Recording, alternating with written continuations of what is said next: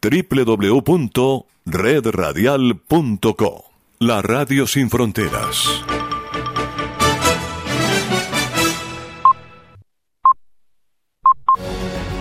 A continuación, Enlace Internacional, programa informativo transmitido en horario supervisado.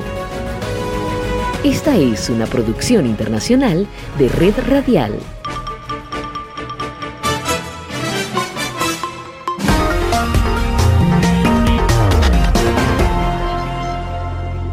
Damos la bienvenida a todos aquellos oyentes de Enlace Internacional en esta franja estamos hablando de noticias internacionales, algunas entrevistas y un poco de música.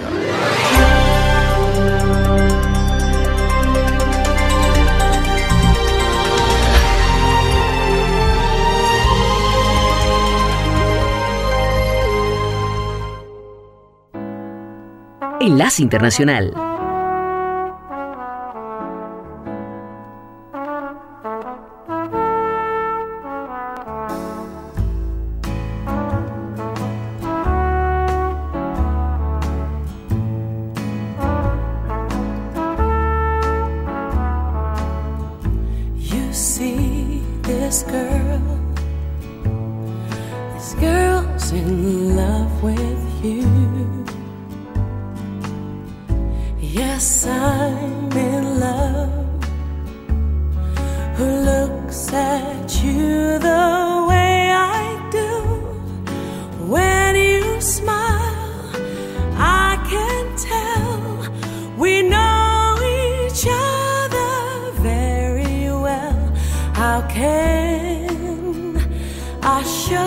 you.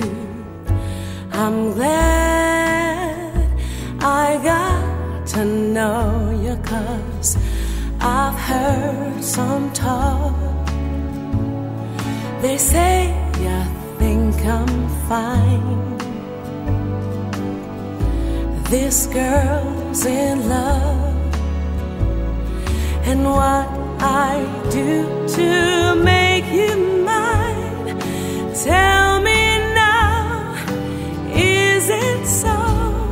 Don't let me be the last to know. My hands are shaking. Don't let my heart keep breaking, cause I need your love. I want.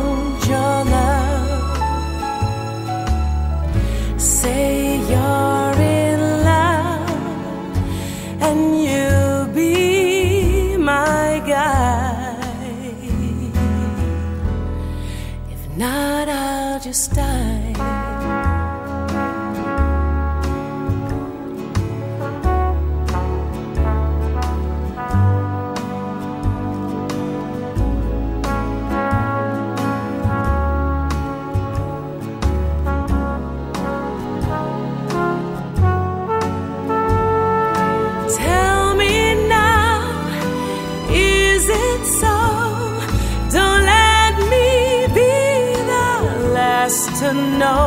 My hands are shaking. Don't let my heart keep breaking, cause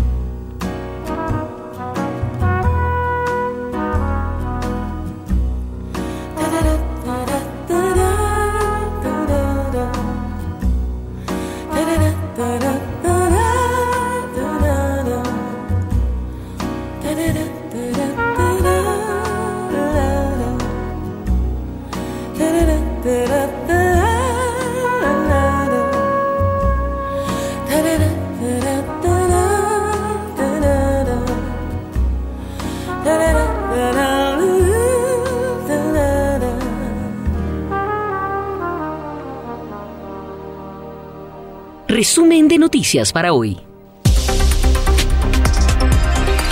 Carmele Gallubo.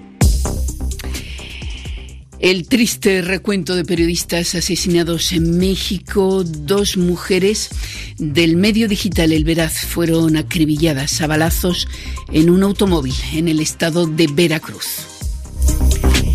El clan de los Marcos vuelve de los Marcos vuelve al poder en Filipinas. Eh, Ferdinand Marcos Jr. se alzó con una victoria, con la victoria en la elección presidencial en ese país en medio de temores de un recrudecimiento de las violaciones de los derechos humanos. Marcos además intentará devolver el prestigio a su familia. Y en Sri Lanka el toque de queda se generaliza en todo el país después de los enfrentamientos de ayer en Colombo, la capital, en el que en los que se registraron al menos ocho muertos. El gobierno del país se tambalea en medio de una grave crisis económica.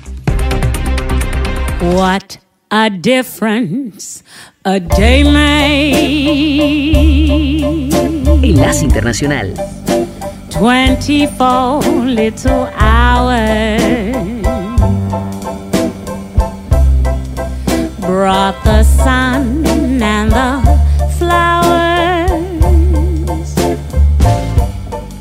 where there used to be rain. My days and nights were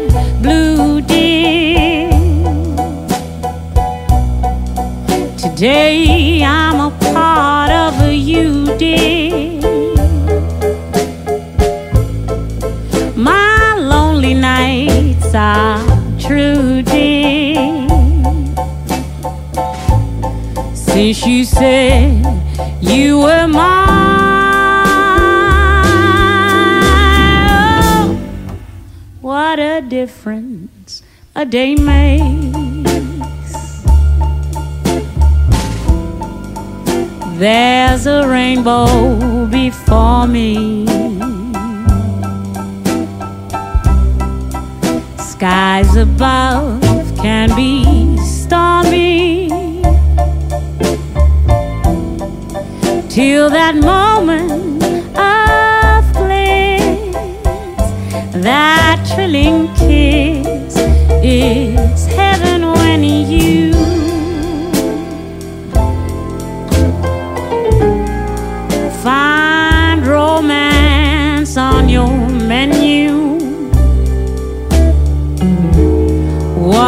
difference a day makes,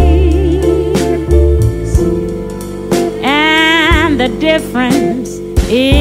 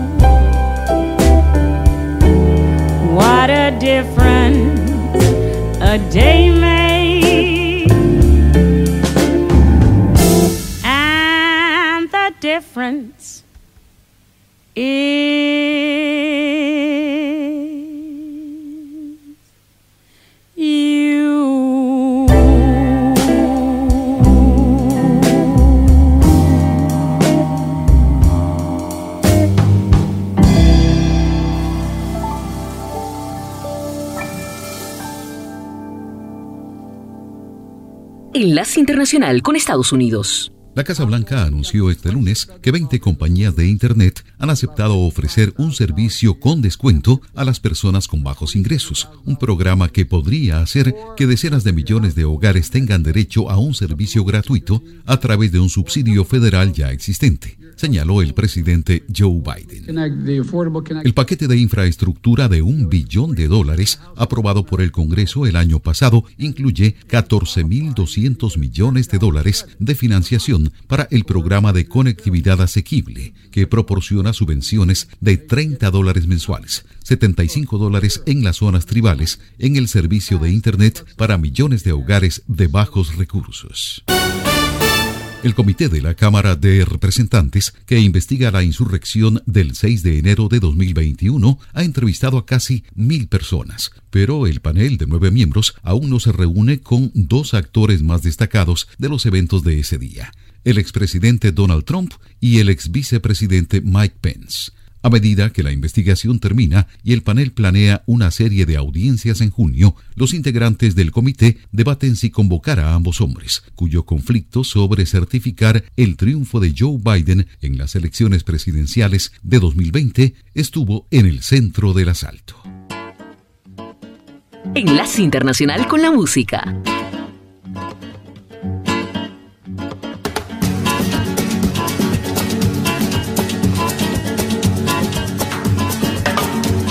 Ese amor llega de esta manera, no tiene la culpa. Caballo le dan sabana, porque muy despreciado, por eso no te perdono llorar. Ese amor llega así de esta manera, no tiene la culpa. Amor de compra y venta, amor del pasado. Ven, ven, ven, ven, ven, ven,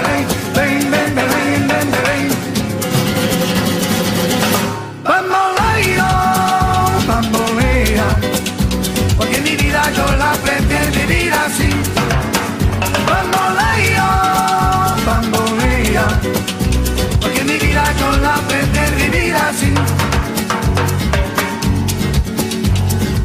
no te da perdón de Dios. Tú eres mi vida, la fortuna del destino. El destino soy yo. No te encuentro lavando. Eres posible, no te encuentro de verdad. Por eso un día no cuento así de nada. Lo mismo ya callé, lo pienso en ti.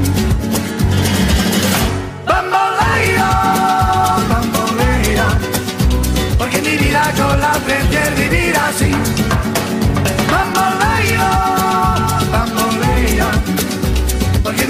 son las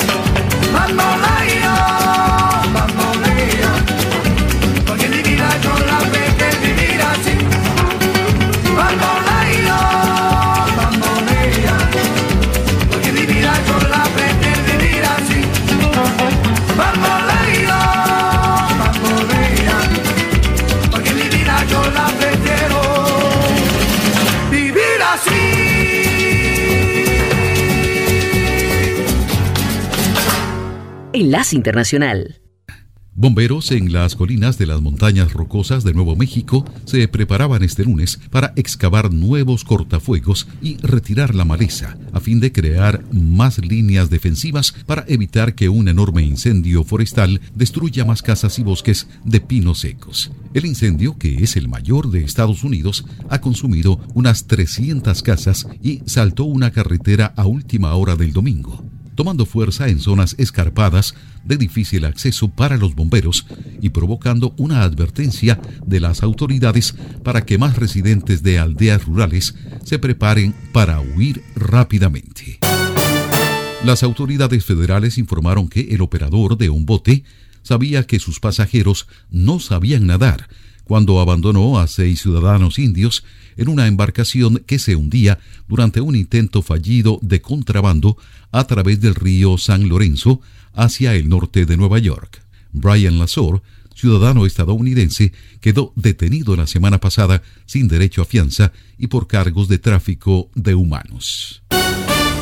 Después de dos años sacudidos por la pandemia de COVID-19, los espectáculos y musicales de Broadway ofrecerán sus premios anuales el 12 de junio, entre una lista de nominados presentada este lunes en Nueva York. Les informó Tony Cano. Enlace Internacional.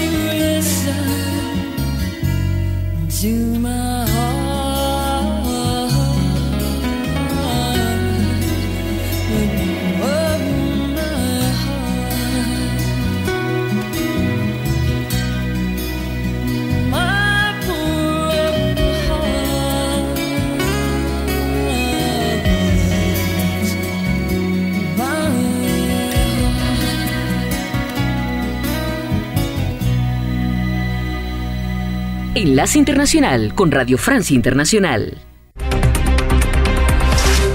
Noticias en RFI se llamaban Yesenia Mollinedo y Sheila García. La primera era directora del portal de noticias El Veraz, la segunda reportera de ese medio. Ayer fueron asesinadas en un municipio del estado mexicano de Veracruz y ahora se indaga si su muerte, como en el caso de muchos otros periodistas mexicanos, está relacionada con el ejercicio de su profesión. La muerte de Mollinedo y García tuvo lugar tan solo cinco días después del asesinato de otro periodista, Luis Enrique Ramírez, columnista del diario El Debate. Desde la capital mexicana informa Marta Durán de Huerta. Justicia en la Ciudad de México, cuando un nutrido grupo de periodistas hacía un mitin en protesta por el asesinato de Luis Enrique Ramírez Ramos el pasado 5 de mayo, la noticia de la ejecución de las reporteras veracruzanas cayó como un balde de agua helada en los participantes. Patricia Espinosa, hermana del fotoreportero asesinado Rubén Espinosa, dijo a la multitud. Cada que escucho que han asesinado a una periodista o a un periodista, prácticamente ya sé que dejarán su labor a un lado, que lo ligarán con temas de ajuste de cuentas, de drogas, alcohol o pasionales, pero jamás por su labor. Tristemente lo único que sí tenemos claro es que la impunidad es lo único que logramos alcanzar en este país. No es casualidad que sigan matando periodistas. Del año 2000 a la fecha, 153 reporteros han sido asesinados. Hay más de un 95% de impunidad. Para Radio Francia Internacional, Marta Durán de Huerta, México. Y también a propósito de México, el gobierno y las principales aerolíneas del país han acordado reducir en un 25% las operaciones del aeropuerto Benito Juárez de Ciudad de México, el más transitado del país y de Latinoamérica. La decisión llega después del incidente de hace dos días en que un avión comercial debió abortar su aterrizaje para evitar colisionar con otra aeronave en la pista. Incidente que precipitó, por cierto, la renuncia del director de servicios de navegación, Víctor Hernández. Hacía siete años que un juez del Salvador no pronunciaba una sentencia de esa índole. Una mujer ha sido condenada a 30 años de cárcel por haber sufrido un aborto involuntario. La mujer tuvo una emergencia sanitaria durante su embarazo y según las organizaciones de defensa del derecho al aborto no recibió a tiempo la atención médica necesaria. Inmediatamente la fiscalía la acusó de haber abortado y después de dos años en la cárcel a espera de juicio la sentencia cayó ayer. Su abogada afirma que el juez actuó con parcialidad, privilegiando la versión de la Fiscalía que dijo estuvo cargada de estigmas y estereotipos de género. Un nuevo motín en una cárcel de Ecuador dejó ayer al menos 44 presos muertos y una decena de heridos. Otro centenar de reclusos logró fugarse y aún no han sido localizados. Informa Paula Estañol. El enfrentamiento se ha dado entre la banda de los Lobos y una de sus facciones denominada R7. Además de los 43 fallecidos en la matanza, decenas de heridos fueron trasladados para recibir atención médica. El motín derivó también en un intento de fuga, aunque las autoridades ya han recapturado al menos 112 prófugos, según ha informado el ministro del Interior Patricio Carrillo. Las fuerzas de seguridad afirman tener ya el control de todos los pabellones. El presidente Guillermo Lazo en su perfil oficial de Twitter envió un sentido pésame a los familiares de los fallecidos. Cabe recordar que en las prisiones ecuatorianas han muerto brutalmente más de 350 reclusos en el último año. Además de estos motines, Ecuador enfrenta actualmente olas de violencia en las calles que el gobierno intenta controlar con un estado de excepción en varias provincias duramente golpeadas por el narcotráfico. Y en Colombia se contabilizan al menos ocho muertos y hay centenares de poblaciones paralizadas a, punto de a punta de pistola y amenazadas por redes sociales. Es el resultado que deja la ofensiva que lanzó el clan del Golfo, la banda del extraditado Capo Otoniel. Esta ofensiva coincide con la campaña para las presidenciales del 29 de mayo. Es un informe de Pablo Martínez Vega. La captura de Otoniel, el líder del clan del Golfo, llegó a ser comparada por el presidente Iván Duque con la caída del mismísimo Pablo Escobar, pero lo cierto es que este cártel desafía hoy al gobierno colombiano y ha paralizado el país a escasas tres semanas de las elecciones presidenciales. A pesar de los esfuerzos del Ministerio de Defensa, movilizando hasta 52.000 efectivos en los últimos días, los diferentes partidos de la oposición acusan a Duque desde haber fracasado en su política hasta ser permisivo con el terror paramilitar. Consuelo Humada es doctora en ciencias políticas y es candidata al Senado de la coalición Pacto Histórico, la lista que lidera todas las encuestas. En declaraciones a RFI, asegura que la desmovilización de estos días podría trasladarse a las urnas el próximo 29 de mayo. En el fondo, también lo que veo es una campaña de intimidación a la población muy fuerte en una zona que es muy favorable para el candidato eh, Gustavo Petro del Pacto Histórico. Y, ah, bueno, ya han destruido publicidad de la campaña, el gobierno incluso llegó a negar la, el, llamado paro armado y es muy poco lo que han hecho. Es primero desconocerlo para pues, no quedar mal con el tema de que extraditaron al, jefe, ¿no? y que, que bien eh, pero segundo, por supuesto, eh, es muy sospechoso ayudar a la campaña del candidato oficial, ¿no?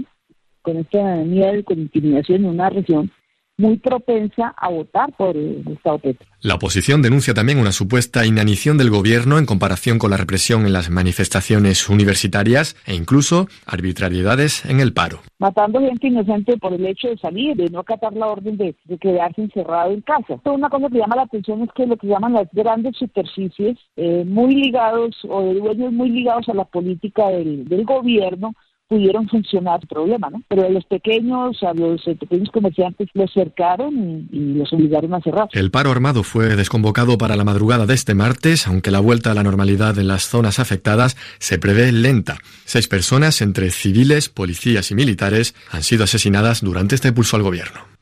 Pablo Martínez Vega y al menos 120 soldados colombianos llevan dos días sin poder salir de un cuartel militar en la frontera con Venezuela.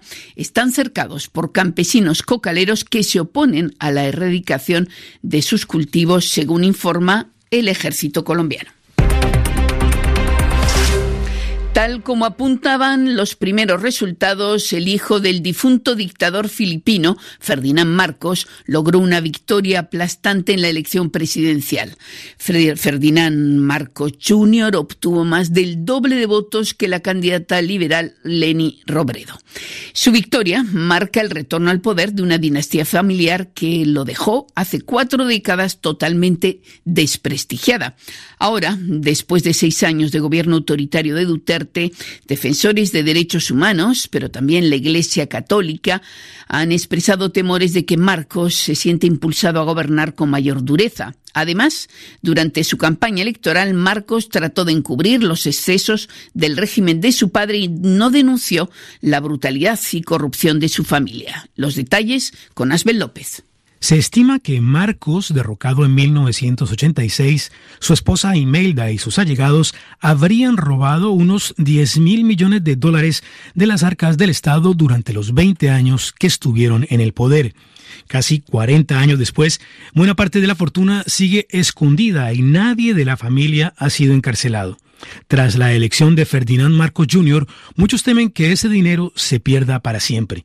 Todo esto va acompañado de un auténtico trabajo de reescritura de la historia, explica Isaac Donoso Jiménez de la Universidad de Alicante. que durante todo el periodo post-Marcos ha habido una reescritura de la historia en libros de texto, en documentales, televisión, medios de comunicación, y que toda la época post-Marcos está ya reescrita. Incluso los billetes filipinos tenían la, efigie de, de, Benigno Aquino, luego tenían la decoración Aquino, las propias monedas, ¿no? Entonces, bueno, ahora lo que se ha hecho es otro desmontar o, construir otro relato dentro de esta posverdad en la que todos vivimos y cada cual construye el relato según sus intereses. La rehabilitación de Marcos está ligada a las acusaciones de corrupción que han seguido suscitando los gobiernos posteriores a la dictadura. Gracias, Asbel López. Y gran despliegue militar y policial hoy en Sri Lanka, donde el toque de queda se ha ampliado a todo el país, que vive una grave crisis económica que ha derivado estos días en protestas masivas contra el poder. Ayer cinco personas murieron y hubo 200 heridos en los enfrentamientos registrados en la capital Colombo, lo que condujo al primer ministro Mahinda Rayapaksa a dimitir. Pero eso no bastó para contener la indignación de los manifestantes que trataron de irrumpir por la fuerza en su residencia oficial. Y la situación podría degenerar aún más, afirma Alan Keenan, experto en Sri Lanka y asesor de la organización internacional International Crisis Group. These protests until today have been remarkably las protestas hasta ahora habían sido extraordinariamente pacíficas, a pesar de que Sri Lanka tiene una larga historia de violencia política. Estas protestas de la población civil habían sido no violentas, hasta que enviaron a la policía y a los militares a reprimir. Lo preocupante es que el nivel de descontento y de rabia contra el gobierno es tal que la gente ha atacado los edificios públicos e incluso a miembros de la clase política. Esto se ha ido generalizando a todo el país y el riesgo es que haya una escalada incontrolable. El primer ministro, Mayinda Rayapaksa, presentó su renuncia y habrá que ver cómo evoluciona la situación. Pero vamos hacia un colapso y a una situación que puede ser muy peligrosa. Y para terminar, una mujer que ha logrado desbancar al mismísimo Picasso, Marilyn Monroe, cuyo famoso retrato a manos de Andy Warhol en 1964 fue vendido ayer en 195 millones de dólares en Nueva York, pulverizando el récord para una obra del siglo XX que ostentaba hasta ahora Le Femme d'Alger de Picasso. Hasta aquí el informativo. Descarga la aplicación y escucha la radio de tu generación. Universal Estéreo.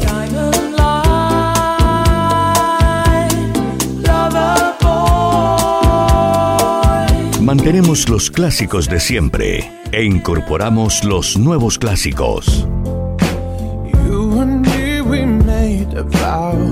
Universal Estéreo, la radio que te vio crecer.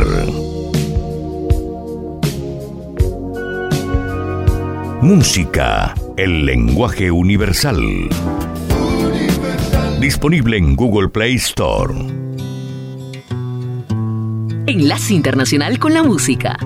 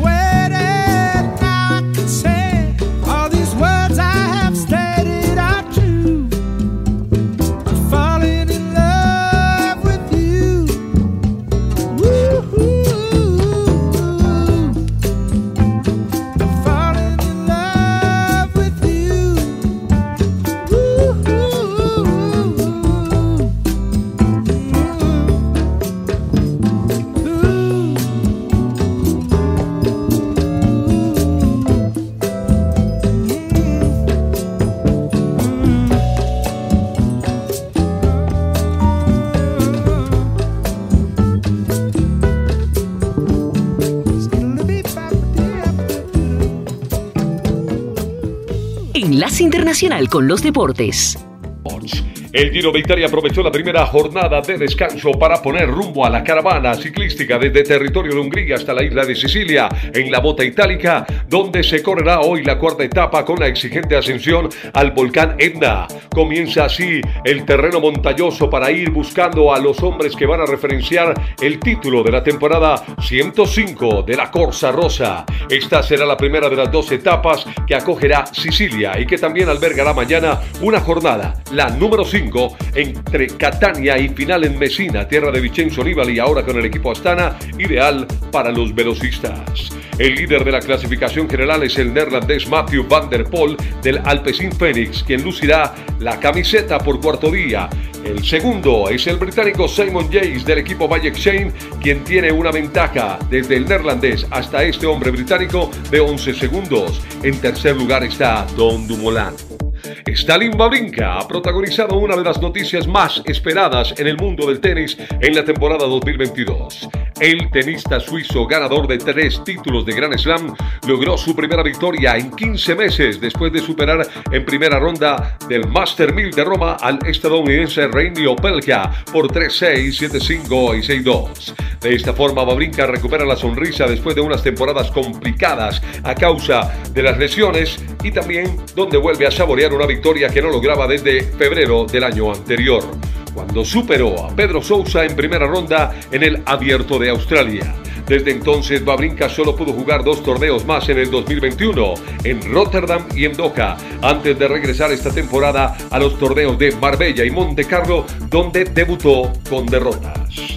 Los nuevos propietarios del Chelsea Football Club de Inglaterra, en cabeza del hombre de negocios estadounidense Tow Buckley y sus asociados, ahora deberán hacerle frente a varios desafíos para instalar una nueva dinámica y una nueva confianza en el seno del club londinense, vigente campeón de la Europa Champions League.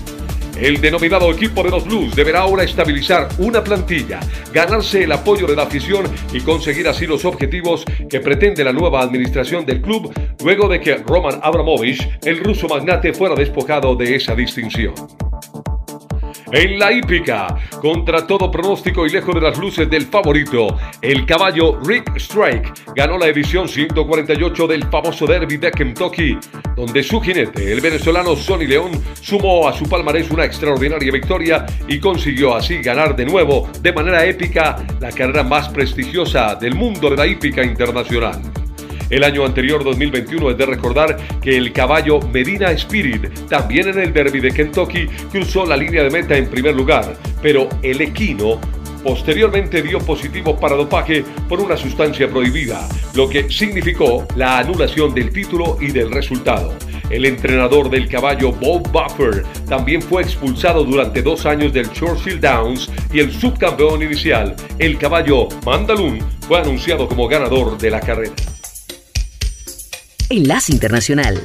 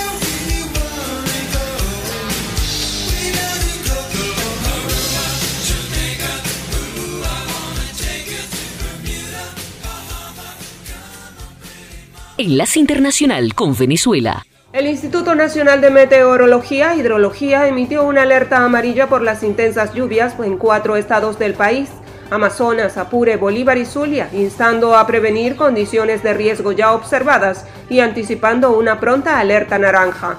Los índices de criminalidad en los estados fronterizos de Venezuela continúan en aumento, mientras persisten las disputas entre grupos irregulares por control y dominio territorial para mantener sus operaciones criminales. Los familiares del exdirectivo de Citgo, José Pereira, detenido en el helicoide, denunciaron que su estado de salud es delicado y que se le ha diagnosticado una artritis degenerativa en la espalda. El jinete venezolano Sonny León sobre el caballo Rig Street dio la sorpresa y ganó el Derby de Kentucky, la primera de las tres carreras de la triple corona del hipismo en los Estados Unidos. El criollo envió un mensaje celebrando su victoria. Saludos a Venezuela, lo hicimos por Venezuela, arriba Venezuela. Enlace Internacional con América Latina. Audios e interceptaciones que forman parte de una investigación que llevan a cabo organismos judiciales dejarían al descubierto un constreñimiento electoral que favorecería al candidato por el pacto histórico Gustavo Petro. En unos audios revelados por El Tiempo se escucha hablar, según ese medio, a Neila de Jesús Quirós, madre de Wilmer Antonio Giraldo, alias Siopas, uno de los herederos más fuertes del capo extraditado Dairo Antonio Usuga, alias Otoniel, en el clan del Golfo. En esto se escucha decir que el patrón, refiriéndose a alias Siopas, mandó a decir con otra persona que se le debe dar el voto al aspirante presidencial Gustavo Petro el próximo 29 de mayo. Los audios forman parte de conversaciones que Neila de Jesús Quirós sostuvo con otro de sus hijos, de nombre Leider Humberto Giraldo Quirós, con una hija llamada Yuris Janet Quirós y con una mujer desconocida de acuerdo con el tiempo. En tal sentido, a la mamá de Ali Asiopas, uno de los herederos del clan del Golfo, uno de sus hijos le dice que ellos deben inscribir sus cédulas para que puedan cumplir la orden que envió otro de sus hijos, Ali Asiopas, el peligroso delincuente que es buscado por las autoridades colombianas. Y en otro orden de la información, mucha atención que luego de la emboscada del clan del Golfo a uniformados del ejército y la policía en Cañas Gordas, occidente del departamento de Antioquia, mientras se desplazaban en una caravana con civiles, el ministro de la Defensa ofreció una recompensa para dar con el paradero de los autores de este hecho que deja dos uniformados muertos y dos más heridos. Hoy lamentamos profundamente el fallecimiento de dos de nuestros uniformados, el patrullero de la policía Fernando Murcia Giraldo y el soldado profesional José David Gómez, manifestó el ministro de Defensa Diego Molano y añadió que están listas las recompensas para dar con el paradero de los autores de esta emboscada. Desplegaremos las acciones necesarias para capturar a los autores de este hecho criminal. Se ofrece una recompensa de hasta 200 millones de pesos por alias Richard, principal cabecilla de esta estructura y presunto autor intelectual.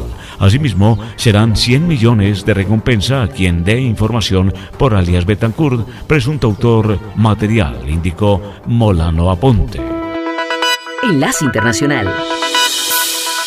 Un total de 45 personas privadas de libertad fueron asesinadas en el Centro de Privación de Libertad de Santo Domingo durante un amotinamiento que se registró la madrugada de este lunes 9 de mayo de 2022. La Fiscalía actualizó la información. Patricio Carrillo informó que 41 cuerpos de reo fueron levantados por personal de criminalística en ese centro carcelario. Además, el funcionario confirmó que la mayoría de los reos fueron asesinados con armas blancas o armas punzo penetrantes en celdas y pabellones. Según cifras oficiales, actualmente hay 10 presos heridos, personas fugadas. La policía aseguró que 220 privados de libertad se fugaron de ese centro carcelario y según esta entidad se realizan operativos de búsqueda. 105 de ellos aún no han sido recapturados hasta las 18 horas para dar con su paradero. Fausto Salinos, comandante general de la policía indicó que se realizaron operativos de control en las rutas de ingreso y salida de la provincia y que se han hecho cercos perimetrales en las ciudades y los alrededores de la cárcel de Santo Domingo. Enlace Internacional con la Música.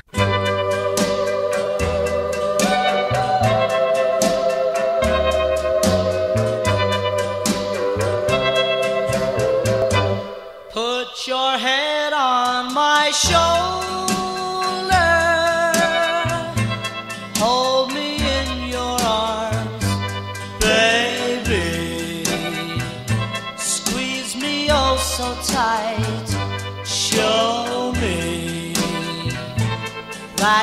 Love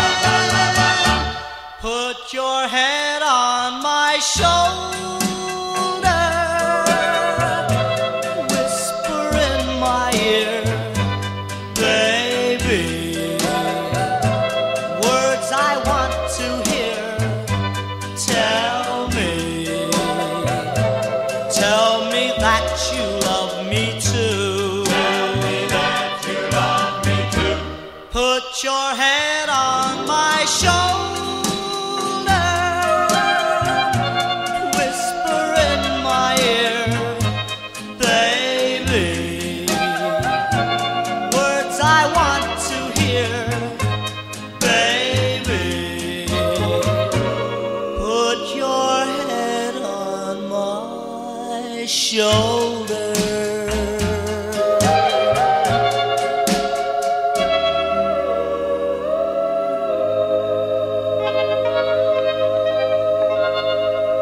Enlace Internacional con la Voz de América. Este es un avance informativo de la Voz de América. Desde Washington les informa Henry Llanos.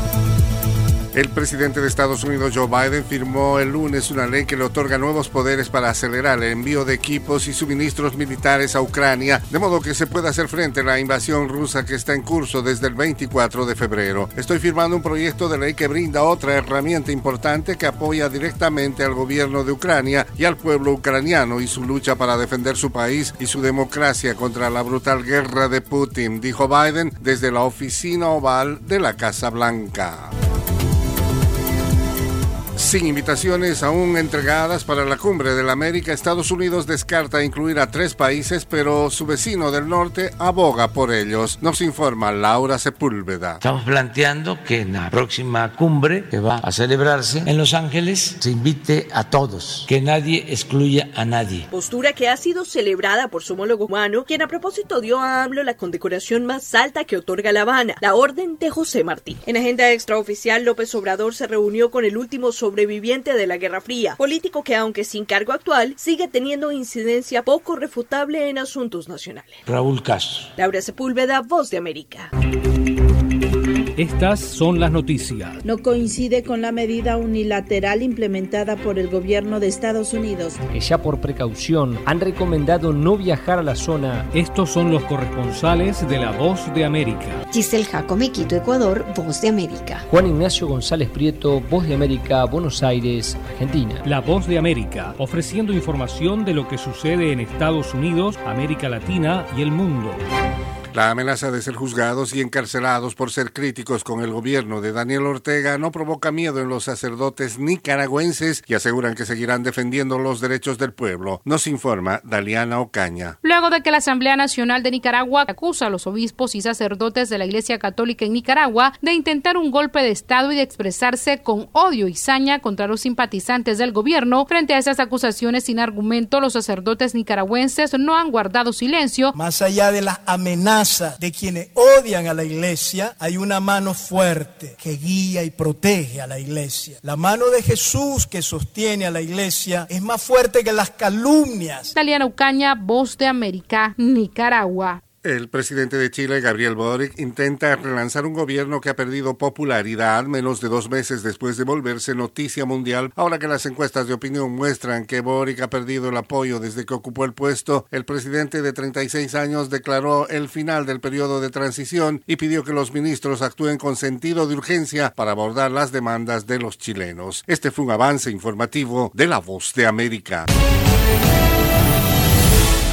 Civiles ucranianos que permanecían en la acería de Azovstal continúan llegando a Zaporizhia y la ONU espera que todos puedan ser evacuados para evitar una catástrofe por el asalto ruso a esas instalaciones donde quedan cientos de soldados ucranianos que aseguran no se rendirán. El secretario general de la ONU, Antonio Guterres, emitió un mensaje el domingo para saludar la llegada de un nuevo grupo de más de 170 civiles que fueron evacuados de la acería y otras áreas de Mariupol, en lo que calificó como una operación de paso seguro coordinada con éxito por las Naciones Unidas y el Comité Internacional de la Cruz Roja. Agradezco a todos los involucrados en esta compleja operación, incluidos los líderes en Kiev y Moscú, por garantizar las pausas humanitarias necesarias. Aplaudo la determinación y el coraje de los equipos de la ONU y el Comité Internacional de la Cruz Roja sobre el terreno, escribió Guterres. Esta última operación operación de paso seguro eleva a más de 600 el número de civiles que han sido ya evacuados de forma segura de la acería de Azovstal y otras áreas de la devastada ciudad de Mariupol. En tanto, el ejército británico advierte que Rusia se está quedando sin municiones guiadas de precisión, lo que significa que Moscú recurrirá cada vez más a cohetes y bombas inexactos que pueden extender aún más la destrucción ya provocada en gran parte de Ucrania. El Ministerio de Defensa británico hizo el comentario hoy en un informe diario de inteligencia que proporciona a través de Twitter y añadió que aunque Rusia afirmó que las ciudades ucranianas por lo tanto estarían a salvo de los bombardeos, las municiones no guiadas planteaban un riesgo cada vez mayor. A medida que el conflicto continúa más allá de las expectativas rusas anteriores a la guerra, es probable que las reservas de municiones guiadas de precisión de Rusia se hayan agotado en gran medida, dijo el informe, y acotó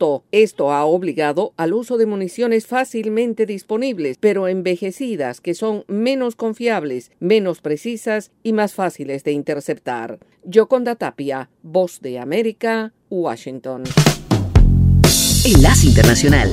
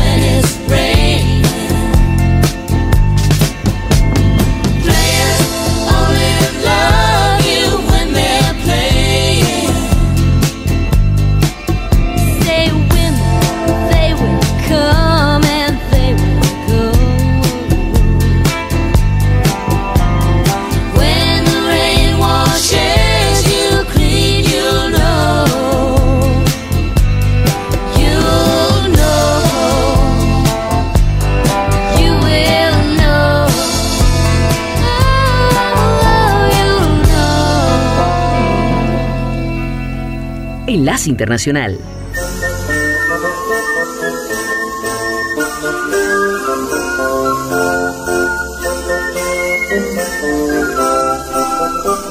...10 de mayo 1508... ...en Roma, Miguel Ángel...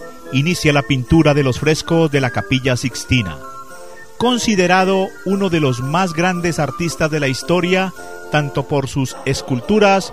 ...como por sus pinturas y obras arquitectónicas figura culminante del Renacimiento, en sus obras reflejó la crisis de una época que se deslizaba hacia las guerras de religión y la represión de la contrarreforma. Les acompañó Julio César Sepúlveda. Se nos agotó el tiempo. Regresamos mañana a un nuevo Enlace Internacional.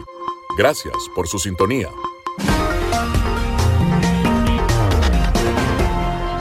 www.redradial.co.